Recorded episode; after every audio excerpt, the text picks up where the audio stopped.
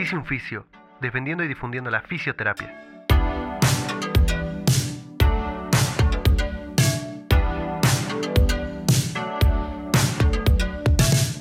Hola a todos, yo soy Cristian Guadarrama de Dice un. Aquí tienen la segunda parte del podcast con la licenciada María Villarreal. Disfrútenlo.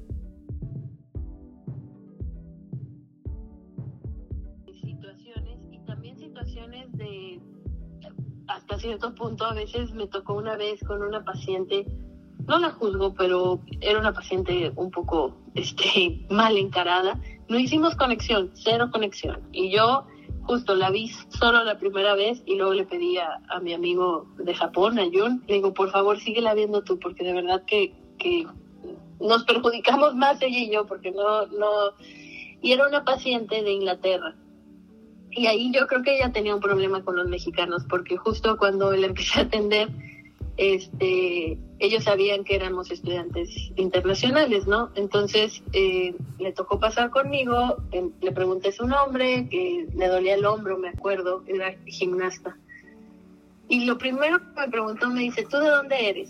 Y yo así como que, ok, como, y yo, en mi mente es como, ¿por qué es relevante eso? Dije, bueno, está bien, le digo, no, de México. Y su reacción fue de, ah, ¿de México? Y así como de, y yo dije, ah. Y yo me sentí un poco discriminada, pero dije, bueno, o sea, el problema es de ella, no mía. Sí. Y dice, ¿y tú me vas a atender? Todavía me dijo, y yo así como que, pues también, ¿no? Puedes toparte de todo en esta vida en los pacientes, ¿no? Y una cosa es, pues siempre el respeto hacia el paciente, pero pues nunca perder el respeto a uno mismo, ¿no? Y entonces en esa parte ya me mantuve muy profesional, terminé la sesión. La paciente, la verdad, ya ni estaba cooperando conmigo, las preguntas que le hacía, se hacía como que no me entendía. Ay, ¿me lo puedes repetir? Es que yo, mm, ¿qué? dije, pues esto no va a llegar a ningún buen puerto, ¿no? Es como no hay, no hay conexión. La paciente realmente no quiere que yo la, la atienda, pero tampoco lo va a decir. Entonces, ahí rápidamente, como dices, pues siempre, a pesar de cualquier situación, pues es buscar aportar algo a la paciente, ¿no? Entonces le dije, mira, permítame un segundo, le voy a hablar a mi compañero, que también a veces vemos pacientes en conjunto, este, para que podamos realizar una valoración y demás. Entonces fui corriendo por mi amigo y le digo, oye, por favor, ayúdame, le conté rápido y dice, ah, sí, sí, ya voy.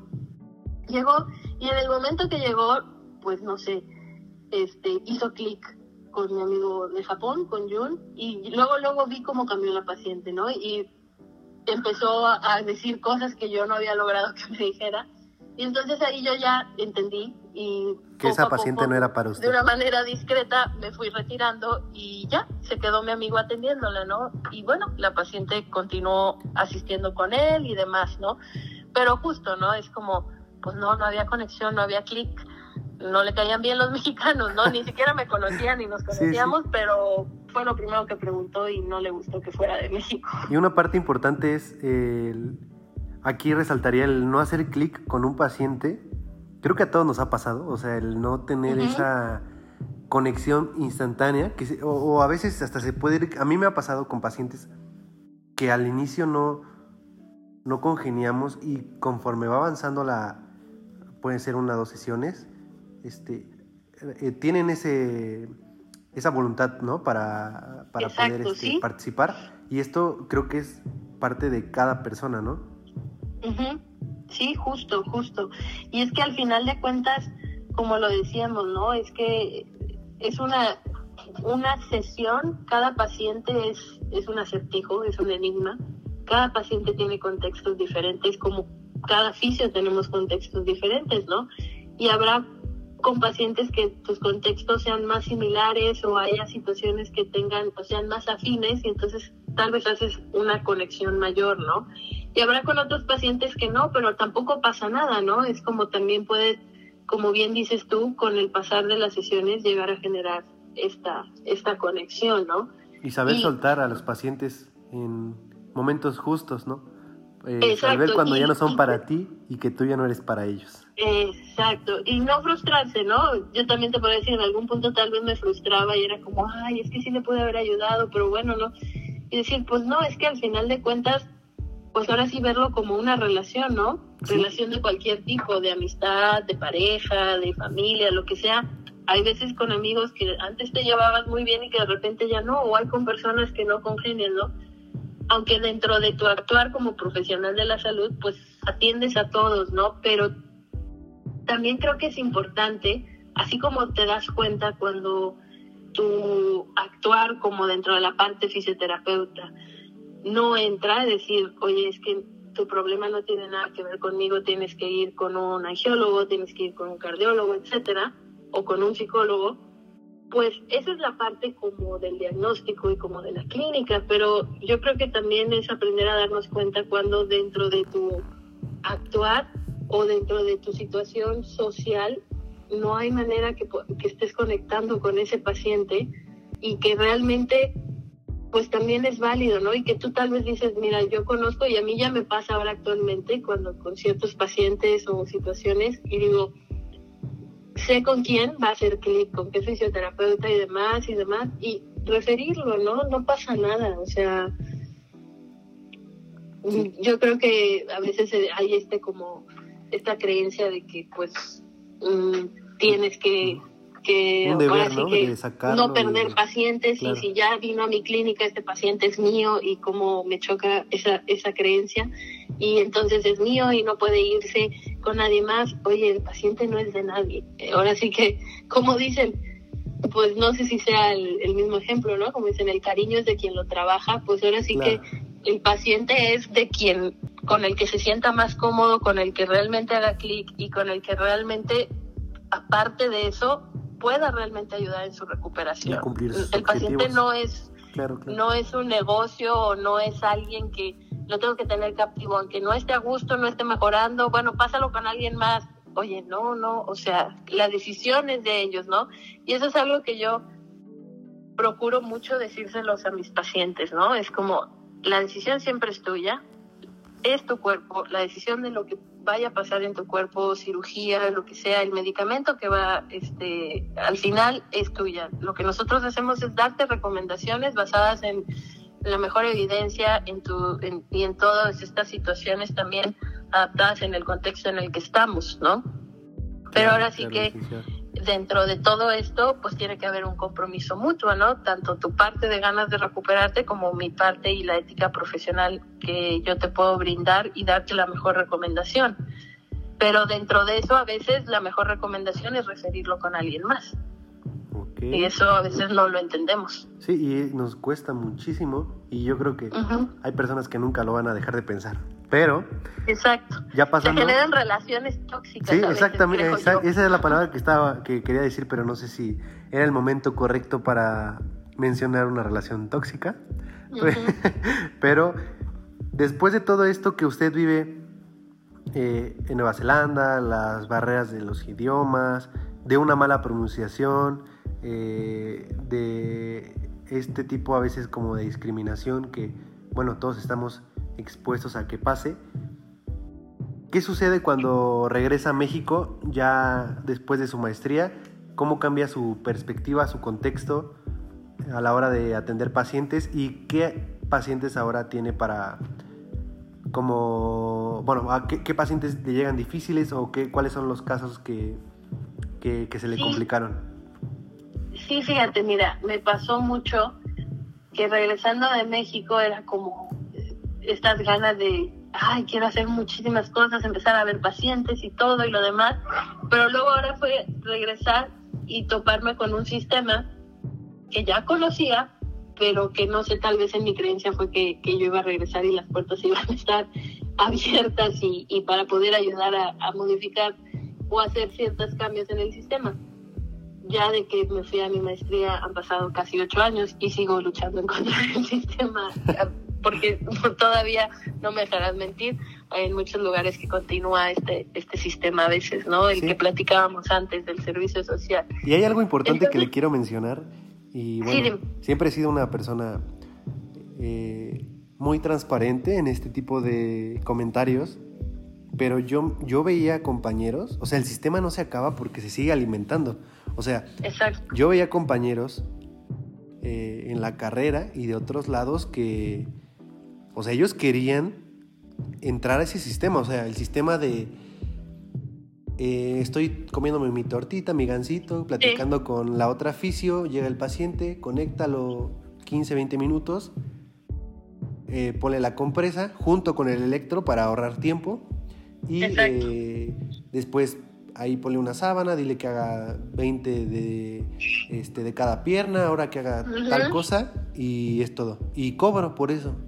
¿No? Exacto. Y le digo, eso no se va a acabar hasta que la mentalidad de los fisios no cambie, porque hay fisios que, que van con ese objetivo, o sea, y yo lo mencionaba con otros colegas y con usted, el contexto también influye mucho en un paciente, ¿no? Y, en un fisioterapeuta. Tal vez el, el fisio llega con muchas ganas de cambiar, pero eh, entra en, ese mundo y es absorbido por eso y... Exacto. Sí, continúa y es esa, es esa línea tan delgada de, del negocio en salud, ¿sabes?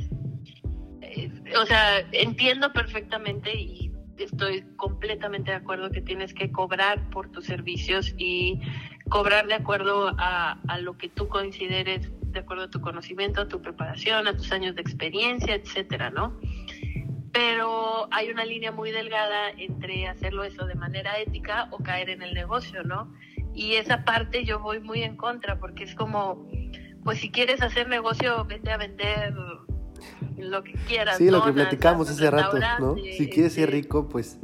Este... Exacto, pero eh, con la salud creo que no puedes hacer estos grandes negocios en ese sentido porque estás lucrando con una situación de vida de una persona, ¿no? Con un contexto que muchas veces para ti o como profesional de la salud se te hace muy común porque lo ves a diario pero para esa persona es algo completamente nuevo, completamente, ay, yo nunca había tenido que venir a repetición y me dicen que tanto y entonces eh, esa parte mm, no, no estoy de acuerdo, ¿no? Es como aprender a diferenciar bien esto y darte cuenta que pues no, si bien tienes el derecho de cobrar por tus servicios, sí, pero no caer al otro, al otro extremo, ¿no?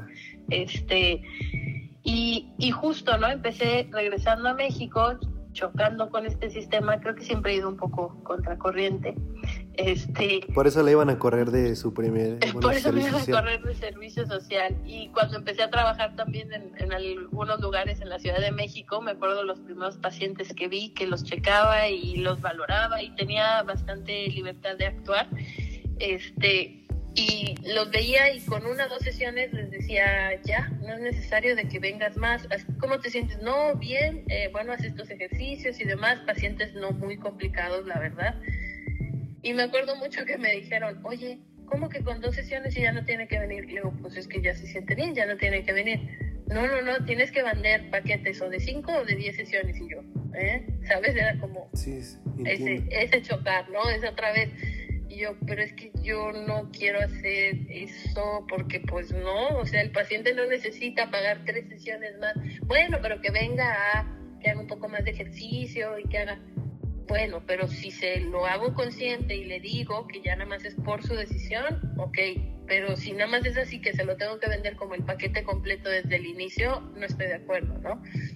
Entonces, pues bueno, ya te imaginarás, este y, justo, ¿no? También ahora, eso por un lado en el sistema y por otro lado era como, bueno, traigo todos estos conocimientos y todo lo del dolor que también tuve la oportunidad antes de regresarme en esa ocasión, de tomar los cursos con David Butler, de tomar todos estos con el Neuroorthopedic Institute de Australia, que es este instituto, eh, ahora sí que su, su frase es conocimiento knowledge driving health, o sea, ahora sí que el conocimiento es el que debe guiar la salud. Eh, y ya están por cumplir 30 años, ¿no? Y entonces era como, yo quiero, ¿cómo aplico todo esto acá, no? Y no veía cómo encajaba. Y literal, te puedo decir 100%, fue empezar a ver los pacientes y decir, pues no tengo ni idea cómo ahora aplicarlo en la práctica clínica, ¿no? Y fue empezar a aplicarlo. Me acuerdo un paciente que llegó, que era paciente frecuente de la clínica, que llevaba mucho tiempo con dolor, un dolor en la región glútea, este, tenía miles de diagnósticos, le habían hecho ya alguna cirugía, le decían que era una tendinitis, luego que no, que si la asiática, que si síndrome piramidal, bueno, un mundo de cosas. Y, y de repente las primeras sesiones le iba muy bien y luego no, etcétera. Y me acuerdo que ese paciente le, le dijeron, no, tienes que ver a María, porque María va regresando a la maestría y ella trae cosas nuevas, bla, bla, bla. Y ese paciente llegó directo y me dijo, a ver, me dijeron que viniera a verte a ti. ¿Tú qué vas a hacer para quitarme el dolor? Así fue lo primero que me dijo. Y me quedé así como que, ¿qué le contesto? Y me arriesgué y le dije, normalmente no les contesto a mis pacientes, pero ese paciente dije, ok, y, sabía un poco de su contexto y de su historial, de, con su historia de dolor. Y le digo, pues la verdad es que nada, el que se va a quitar el dolor eres tú, porque el que tiene el dolor eres tú, no yo. Y se quedó así como que lo saqué, lo destanteé, ¿no? Lo desestabilicé, porque dijo, a ver, nunca nadie me había dicho eso. A ver, cuéntame más. Y fue la, fue la llave de entrada con ese paciente, ¿no? Porque él me decía, siempre todos me decían, no, mira, te traigo esta super técnica y con esto y te tomas y vas. Nunca nadie me la había volteado de que era yo el que tenía que quitarme este dolor o era yo el que me tenía que ser responsable, ¿no? Entonces fue como empezamos a trabajar y a, y a ver todos estos aspectos con él, ¿no? Y él tenía muchos aspectos que se relacionaban con su contexto, con situaciones que estaban sucediendo en su, en su vida en ese momento y demás, y empezarlo a ayudar a, hacer conexión de todo esto y que pudiera, pues, empezar a relacionarlo y a ir en, ahora sí que a quitarse él o a modularse él su respuesta de dolor, ¿no? Ahorita que menciona el contexto, licenciada, ¿le ha tocado pacientes que no quieren salir de ese contexto creado por el dolor? Sí, o sea, o hay pacientes que es como, no, no te creo que, que, tenga que ver esto que me estás diciendo con esto que me duele, ¿sabes? Ok. Y hay veces también, es que realmente, ahora sí que esto de la neurociencia del dolor, y me lo preguntaban en, en una entrevista reciente que hice también, que les digo, me dicen, ¿qué es para ti la neurociencia del dolor? Le digo, realmente y esta es una frase que no es mía, es una frase de, un escritor que se llamaba Mark Van Doren, que es el arte de enseñar es el arte de ayudar a descubrir. Le digo, si me preguntas ahorita qué, es la neurociencia del dolor y qué es esto de explicar y de educar al paciente sobre su dolor, pues es el arte de ayudarlo a descubrir esta experiencia que, que, está, por la que está cursando en cuanto a un dolor persistente, ¿no? Y que muchas veces y ahorita hay mucha controversia también porque toda esta información del dolor cambia y evoluciona y hay muchas cosas nuevas que dicen, pues es que a veces el paciente no quiere escuchar esta explicación sobre el dolor, no quiere escuchar y no hay que caerlo o llevarlo hacia este rubro, ¿no? Y podría decirte que en unas partes estoy de acuerdo y en otras no, y que al final de cuentas se resume en educar y, en, y no tanto en educar, en decir tienes que aprender a hacer esto, no, como te digo, Ahora sí que enseñar es el arte de ayudar a descubrir, es ayudar a descubrir la información que cada uno puede estar teniendo o estar recibiendo de una respuesta o de una experiencia, ¿no? Entonces, eh, con estos pacientes o con pacientes me ha pasado, sí, justo que, que es como, ¿sabes qué? No, a mí no me interesa que me vengas a decir todo esto que me estás diciendo, que no me puedes bloquear el dolor, no, no, no, ¿qué, qué, qué? a mí ponme algo o hazme algo, ¿no? Claro que me ha pasado y muchas veces, ¿no? Claro. Y con algunos también, eh, como te digo, es este arte de ayudarlos a descubrir o de buscar cómo hacerles un ejemplo, una historia que pueda conectar con ellos. Y eso es lo que a mí más me apasiona, es justo esto, ¿no? Ayudarlos a descubrir esta, esta información, pero por ellos mismos, desde una manera como... Eh, pues un trabajo en equipo, ¿no? Y siempre es esta situación de escuchar la historia de dolor del paciente y de esa historia de dolor poderle dar ejemplos y poderle dar cosas que se relacionen con su contexto. Y es donde realmente empiezas a ayudarle al paciente como abrir un poco su perspectiva, ¿no?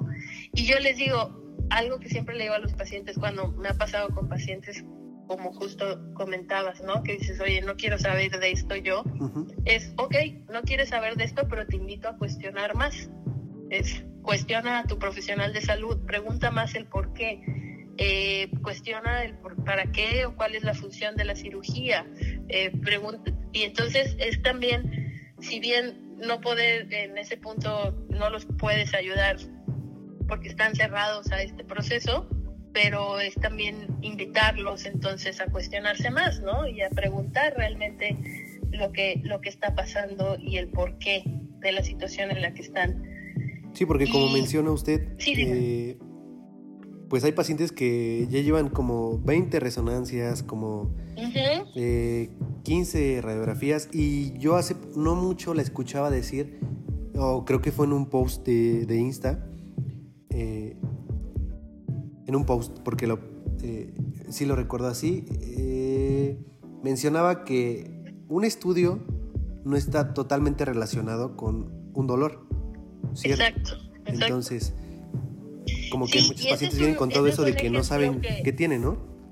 Exacto, y ese es un ejemplo y que hay investigaciones, ¿verdad? De muchos de que donde el, estudio de imagen no se correlaciona con la sintomatología, etcétera, ni con, a veces ni con el, los rangos de movimiento, etcétera, ¿no? Y mucho es también este ejemplo que alguna vez escuché y que me hace todo el sentido y, y, y lo comento porque justo, ¿no? Así como en una fotografía eh, de Instagram, tú puedes ver a una persona en un viaje sonriendo y, eh, en medio de la playa, pero eso no te dice si realmente la paciente o la paciente o la persona está feliz, puede que esté triste, puede estar que está deprimida, nostálgica, cualquier cosa, pero sonrió para la foto, ¿no? Claro. Entonces, los estudios de imagen, yo también así se los explico a mis pacientes, pues el que estemos viendo algo ahí clínicamente en cuestiones de dolor no me dice que te tenga que estar doliendo. el dolor no se ve en esas radiografías, ni en esas resonancias, ni nada, ¿no? Y con relación a esto, yo, bueno, le comparto, tengo un profe de la universidad que, bueno, se llama Roberto, que si nos escucha le mando un saludo. Y él decía que es como tener un carro descompuesto. Eh, que si tú le mandas una foto al mecánico y le dices, oye, no, mi carro no arranca, y le mandas una foto del motor, pues el mecánico no te va a decir, oye, no arranca por esto, ¿no?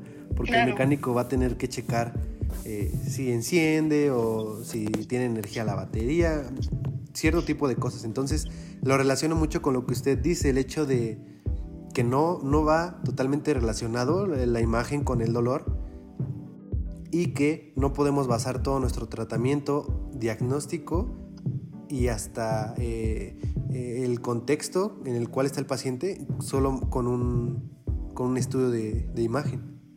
Exacto, justo, justo. Y, y, fue ahí también, fíjate, con todo esto que platicamos, que ya regresando a la maestría y viendo pacientes, luego una paciente que vi también con eventos cerebrovascular y aplicamos exposición, imaginería eh, motora graduada, que es el GMI, en sus siglas en inglés y cosas así. Yo empezar como ahora sí a, llevar estos conocimientos a la práctica y también aprender y no tenerme con mis pacientes. Pero luego otra vez la barrera del sistema, ¿no? Y el darme cuenta que cosas que yo tal vez progresaba o avanzaba con mis pacientes cuando iban a su consulta o alguna otra situación, eh, les decían, oye, no, eso que te están diciendo, no, hombre, no, era como, y decía, bueno, sí, entonces estaré mal, ¿no? Entonces fue como volver a otra vez como a cuestionarme y decir, no, ¿sabes qué? Es que realmente nos falta actualizarnos, ¿no? Y entonces, como te platicaba, también siempre me ha gustado explicar cosas y buscar la manera de explicarlas de diferentes maneras. Y fue como dije, pues tengo, pues quiero compartir esto que yo sé, ¿no? Para ver si a otros profesionales de la salud les interesa le sirve y que le ayude a sus pacientes, ¿no? Y fue como surgió, pues, todo esto del el taller de la neurociencia del dolor, que el primer taller lo di en el 2000 17, si mal no recuerdo. Ya tiene un tiempo entonces dando su... Ya tiene un tiempo y iba a los hospitales y tocaba en hospitales, en clínicas de dolor, a llevarme información el, sobre el taller, de qué les quería hablar, iba a las universidades y todos, ay, qué interesante, sí.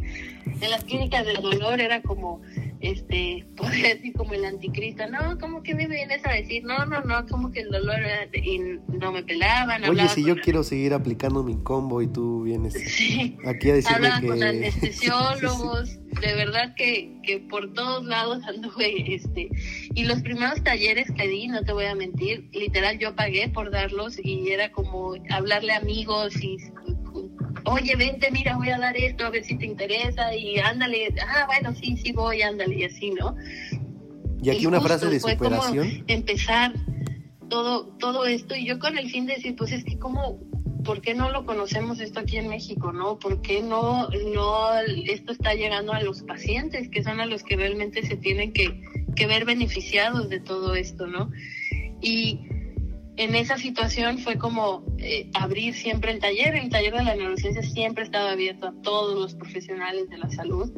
Este, en general, siempre en su mayoría lo han tomado fisioterapeutas, pero sí hemos tenido médicos, nutriólogos, psicólogos, y me da gusto, ¿no? En menor porcentaje, pero ¿Sí? los hemos tenido, ¿no? Yo creo que aquí llega el punto donde también puede transmitirle eso a los estudiantes de que sí, ahora, y yo lo veo, sus talleres se llenan, o sea, y yo, eh, y buscan los estudiantes ahora el lugar. Cuando usted empezó eh, ofreciéndolo, ¿no? De una manera gratuita, hasta pagando un lugar. Justo, justo. y, y, también, eh, mm, no te voy a mentir, he dado talleres, taller de la neurociencia de dolor con dos alumnos, solamente dos alumnos, que se inscribieron dos y que eh, me acuerdo que era en la Ciudad de México. Ah, perfecto. Y una amiga que vive en la Ciudad de México me dijo, pues lo hacemos aquí en mi casa, si solo son dos, yo aquí te pongo, te pongo, yo tengo proyector, te pongo, perfecto. Y los alumnos no tuvieron problema de ir ahí y la verdad fue un taller tan ameno y que hicimos muy buena relación con los alumnos que fueron. Y literal de que justo, ¿no? Fue de sentarnos en la mesa del comedor de mi amiga y explicarles y con hojas y con el proyector y pues claro, ahora sí, que les digo, ahora sí que es de uno a uno, dice, no, está mucho más padre así, decían los alumnos, ¿no? Y, y justo ese era, ¿no? Es, si había dos, cinco, siete, yo como quiera hacía el taller y era como que porque lo que me interesa es que la información empiece a, a fluir, ¿no? Y ahora me da mucho gusto en cierta medida ver que realmente tú te metes a Instagram y hay muchas cuentas hablando de dolor, muchas cuentas hablando de esto y digo, wow, este, realmente esto no se veía así hace algunos años, ¿no? Y digo, ya traigo un, un, unos años ahí de recorridos. Y luego poder llegar, como lo mencionabas, a, dar el taller a Japón y como darme cuenta de, de, todo el camino, de todo, y pues bueno, ahora realmente es poco a poco, este, pues empezar a, a también seguir compartiendo estos conocimientos, pero sí, mucho tiempo fue de, ahora sí que tocar puerta por puerta, puerta por puerta, ¿no? Sí, es una historia completamente pues, de constancia, constancia, dedicación y disciplina creo que ha tenido para, porque si hablamos, y lo he platicado con colegas y el licenciado Andrés Heredia, que es exponente de electroterapia aquí en México, y él, eh, me acuerdo esa vez que realizamos un webinar con él, él decía en una parte de sus diapositivas, pero ya para hablar de dolor, les recomiendo que busquen a la licenciada María Villarreal, y fue ese como clic de muchos alumnos de tal es interesarse por usted. Y obviamente yo sabe que se lo digo a todas las cuentas sin tapujos, o sea, hay que saber agradecer de dónde viene la información, saber eh, eh, aceptar que estás tomando información de la licenciada María Villarreal, le estás usando para otro tipo de contenidos, como usted mencionaba, y, pero yo creo que lo que más a usted le llena es el hecho de ver que ahora el dolor se está tratando de una manera distinta a como, a como se venía tratando, porque desde que hicimos el webinar, la relación que he tenido con mis pacientes con base en el dolor, o sea, yo he disminuido muchísimo el, el uso de electroterapia, el uso de, de, no sé, terapia manual instrumental o, este, ese tipo de cosas, o hasta el, el pensamiento de, de, necesitar equipo, de necesitar un combo, de necesitar eh, la pistola más cara de masaje, de necesitar la certificación de punción de, de, seca o ese tipo de cosas que yo no digo que estén mal. Al final, como usted menciona, hay tiempos para usarse. Y yo me quedo mucho con una frase que mencionaba, no hay que ser herramientas de las herramientas, ¿no? Hay que usar las herramientas en un momento adecuado eh, para el bien del paciente y después usar eh, también al, mismo paciente para poder llegar a esos objetivos, esas metas y que tenga una buena funcionalidad y hasta pueda recuperar la normalidad que que él tanto busca. Exacto, y justo, bueno, agradecer siempre las porras que, que, nos da el licenciado Andrés y le mandamos saludos si nos está escuchando. Y todo lo demás que comentas es 100%, ¿no? Es eh, entender esta situación de que, como bien lo decías, las, las técnicas son nuestras herramientas y no al revés, ¿no? Y más ahorita que vivimos en un mundo también yo a veces lo veo, ¿no? A veces la tecnología, ¿qué tanto somos esclavos de la tecnología o la tecnología es nuestra herramienta, ¿no? Es aprender a hacer estos, estos cambios, ¿no? Y, y entender también que eh, lo, esto lo escuchaba en una plática como de economía y demás, que te decía que si tú estás en una aplicación o en un servicio gratuito, y que pues obviamente que a todos nos gusta lo gratuito, eh, que, tengas mucho cuidado porque decían, si es gratis, no es que sea gratis, es que eres el cliente de algo más, ¿no? Claro. Entonces, saber qué consumes realmente y que no porque sea gratis es como, ah, es gratis, entonces pues, pues mira qué buena onda, me lo están dando gratis. No, eh, eh, es, es con otro fin, ¿no? Y dice, decía este economista, yo le tengo más miedo a las cosas que me dicen que son gratis a las cosas que sé que tengo que pagar por ellas. Dice, porque cuando son gratis, a veces las líneas chiquitas o las letras chiquitas son muy severas. Y también el... Ah, refiriéndose a aplicaciones, todo, ¿no? A todo, todo. Y yo lo veo, por ejemplo, eh, el que tú des algo gratis está súper padre, ¿no? Pero llega ese punto de maleducar, yo creo en muchos aspectos, el hecho de que, ah, voy a tomar algo gratuito, lo tomo. Pero ahora me van a cobrar por algo mejor o por, o por la continuación. Entonces, mm, no sé, ¿no? Yo busco esos cursos gratuitos, esos cursos este, a la mitad o esos cursos para atrapar. Porque nosotros nos damos cuenta, usted se da cuenta, ¿no? Que estamos en, en, este, en este entorno. Es como si eh, el preguntarle a los, estudiantes, más a los estudiantes, si pagarías por aprender algo, es donde llega el, mm, ¿no? Prefiero pues utilizarlo para eh, algún aparato o así y no invertir tanto en la adquisición de conocimiento, de habilidades y que pueden influir completamente en tener una mejor práctica clínica, mejores resultados en un corto plazo y no buscar siempre esa parte de, mm, es que es gratis, ¿no? O, no, no me están eh, quitando algo de mi economía, aunque no me afecte, pero no quiero invertir para mejorar. Pero fíjate, lo que decía este economista, ¿no? No me están quitando algo de mi economía para invertir, pero sí me están robando y me están quitando mi tiempo. Y bueno, estos economistas o eh, sobre todo grandes empresarios dicen lo más valioso que tienen y lo más valioso que buscan las eh, situaciones de empresas es captar tu atención y tenerte captivo en un tiempo fijo en, un, en una pantalla, ¿no? Entonces es empezar a darle valor a las cosas por y empezar a cambiar nuestra balanza, ¿no? ¿Qué tanto le das el valor a lo monetario o a tu tiempo? Realmente lo que vale más es tu tiempo, ¿no? Es, tiempo, ¿no? Tu tiempo de vida. Y, y dentro de eso, justo como, como bien dices tú, ¿no? A veces nos malacostumbramos, a, a todos nos gusta algo gratuito, 100%, pero también es aprender y desde esta parte, ¿no? De entender que un pensamiento es un impulso nervioso y desde una información que tú dejas entrar o que dejas, son conexiones, información, impulsos nerviosos que estás eh, activando en tu red neuronal, ¿no? Entonces, hace poco leía uno de, un Instagram, no recuerdo de cuál, que hablaba, no sé si han oído de Mari Kondo, esta japonesa que ayudaba a organizar tu casa y a poner en orden tus cajones y demás, y hablaban como el Mari Kondo de las redes sociales, ¿no? Aprender, ¿te aporta alegría a tu vida seguir tal eh, situación o ver tales videos o no? ¿Te da buenos pensamientos? Y que si no, también es aprender a ahora sí que a, dónde quieres focalizar tu atención y tu tiempo, ¿no? Y es válido, habrá cosas que te interesen más y cosas que no, ¿verdad? Y entonces es también como, ahora sí que, así como hablamos mucho del pensamiento crítico y del juicio crítico que tenemos que desarrollar como profesionales de la salud, pues también tenemos que tener un pensamiento crítico en la vida, ¿no? Y decir, esto no me aporta o me quita mi tiempo o etcétera, ¿no? Y, y empezar a direccionar la energía a donde realmente cada uno la quiera, ¿no? Y puede ser de cualquier cosa, ¿no? Sí.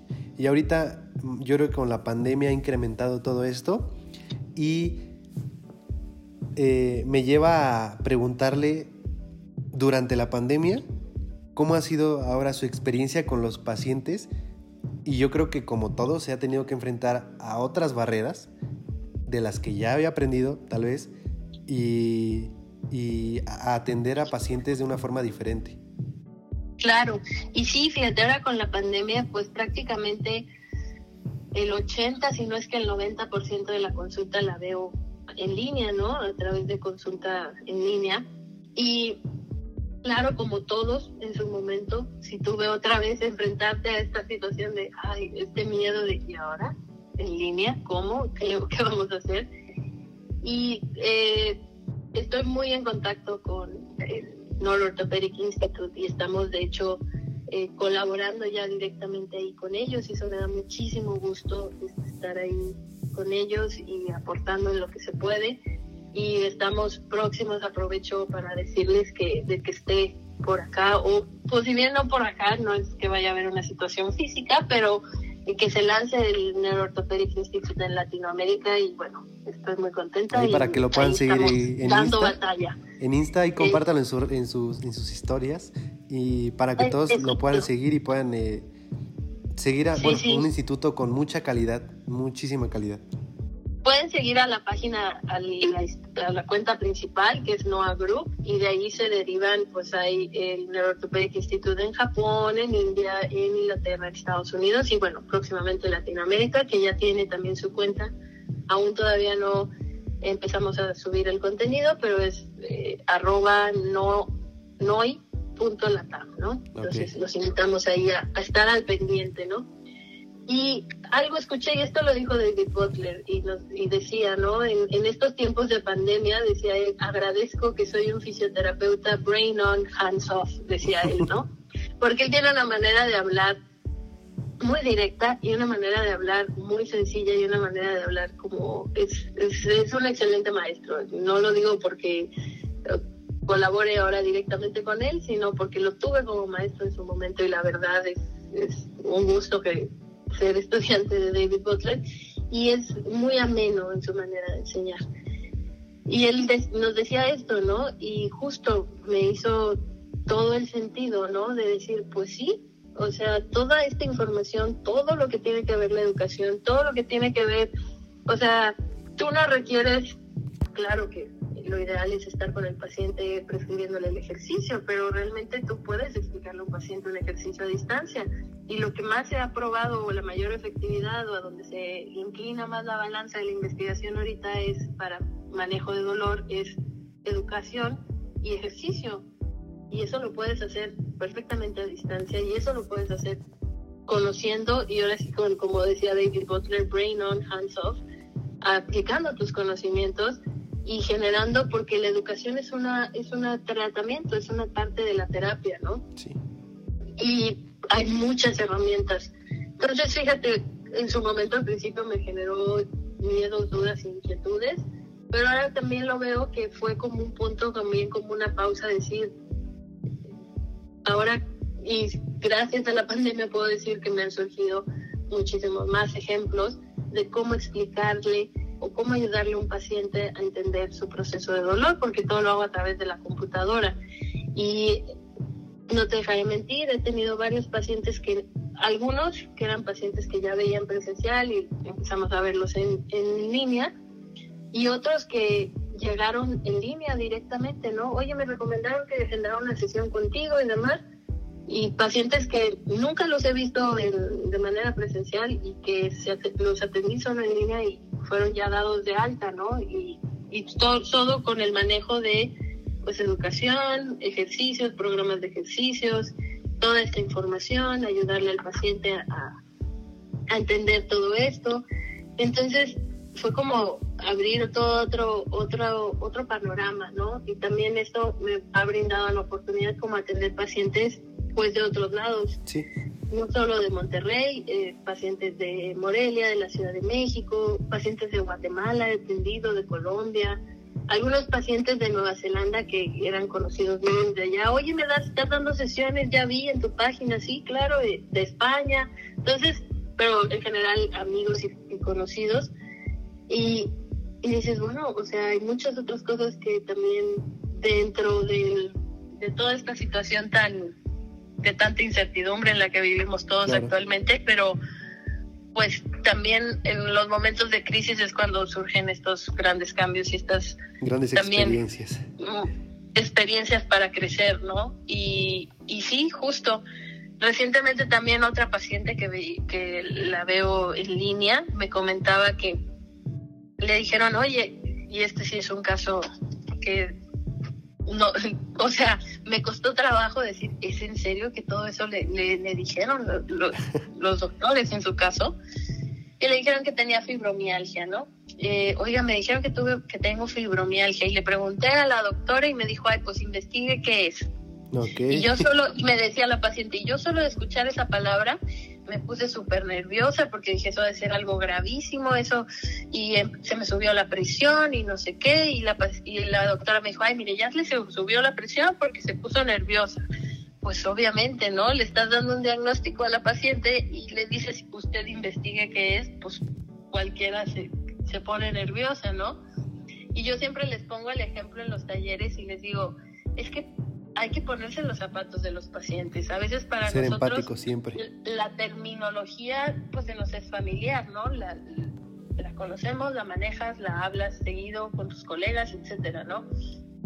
Digo, pero ponte en una situación de que por alguna situación te llega una demanda jurídica y te llega la demanda con miles de términos que probablemente no conozcas y está bien porque no es tu área de expertise y no es el área en el que te quisiste desarrollar, ¿no? Pero te aseguro que vas a preferir ir con un abogado que te diga, ah, no, no, no se preocupe, esto así, así, deme tanto y yo, bla, bla, bla, y, pero aquí tal vez, lo que dice aquí es que tal vez lo metan a la cárcel, pero no, no pasa nada.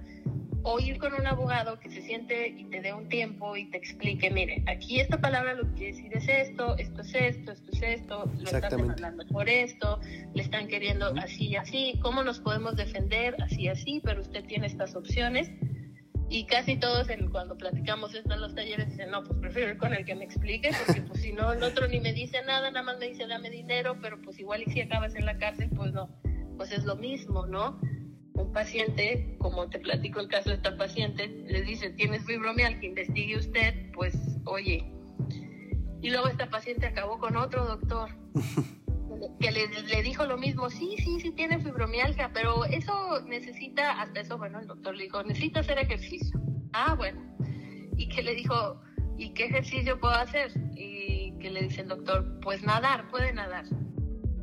Y le dice la paciente, me contó, me dice, oiga, pero yo no sé nadar, y le dijo algo. Dice, ay, bueno, pues investigue usted qué ejercicios puede hacer. O sea, sí, sí, la misma, el círculo vicioso. La misma, ¿no?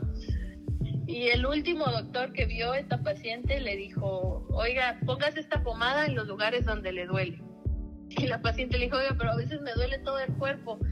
Pues la en todo el cuerpo. Y yo le digo, ¿en serio le dijeron eso, señora? Sí, pues así me dijo. Y yo no sé si untarme toda la pomada. Le digo, no, no se unte la pomada en todo el cuerpo. Entonces, es todo esto, ¿no? Es... Eh, sí, sí. Escuchar a los pacientes, lo que veníamos platicando. Creo que siempre se regresa al mismo punto, el el darles esa oportunidad de, expresar el cómo vienen.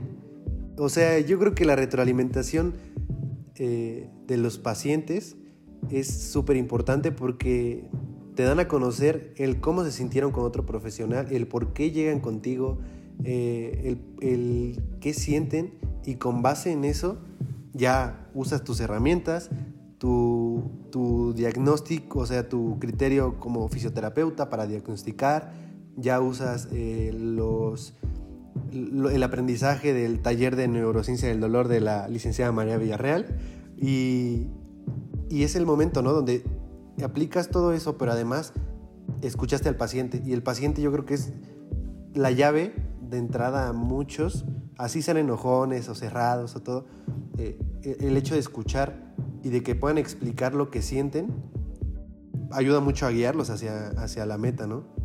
Exacto, exacto. Y de todas estas historias que hemos platicado, es justo, ¿no? Eh, pues todas estas experiencias que, que he podido tener y algunas otras más con pacientes, pues es ir aprendiendo, como acabas de decir, aprender a escuchar la historia del dolor del paciente, aprender a adaptarte a los pacientes, porque hay veces que pues no tienes las, eh, crees que tienes las herramientas o que vas tú con esta confianza, pero no, la confianza te la va a otorgar él.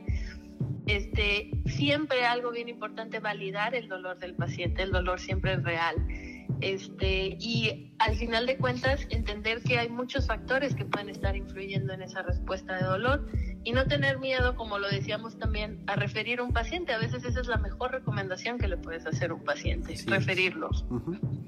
Para cerrar ya este podcast, licenciada, quiero terminar con un ejercicio muy simple, con una dinámica, en el cual yo le menciono una palabra y usted contesta con lo primero que se le venga a la mente. Se trata de, que yo le digo, yo le digo, eh, no sé, pan y usted me dice concha. Entonces, de esto se trata esta, esta dinámica. Vamos a ver, me estás investigando ahora sí que hablando desde la neurociencia mis neuroetiquetas, ¿no? ¿Qué conexiones tengo, no? Con la primera palabra que, es lo que me viene a la mente. pero bueno, eh, no la puedo engañar mucho en eso, pero Creo, que es una buena dinámica. Ah, igual son palabras relacionadas completamente a, nuestra profesión, entonces, pues, a ver qué tal, ¿no? La primera es eh, pseudociencia. Mm, este, investigar. Fisioterapia. Pasión.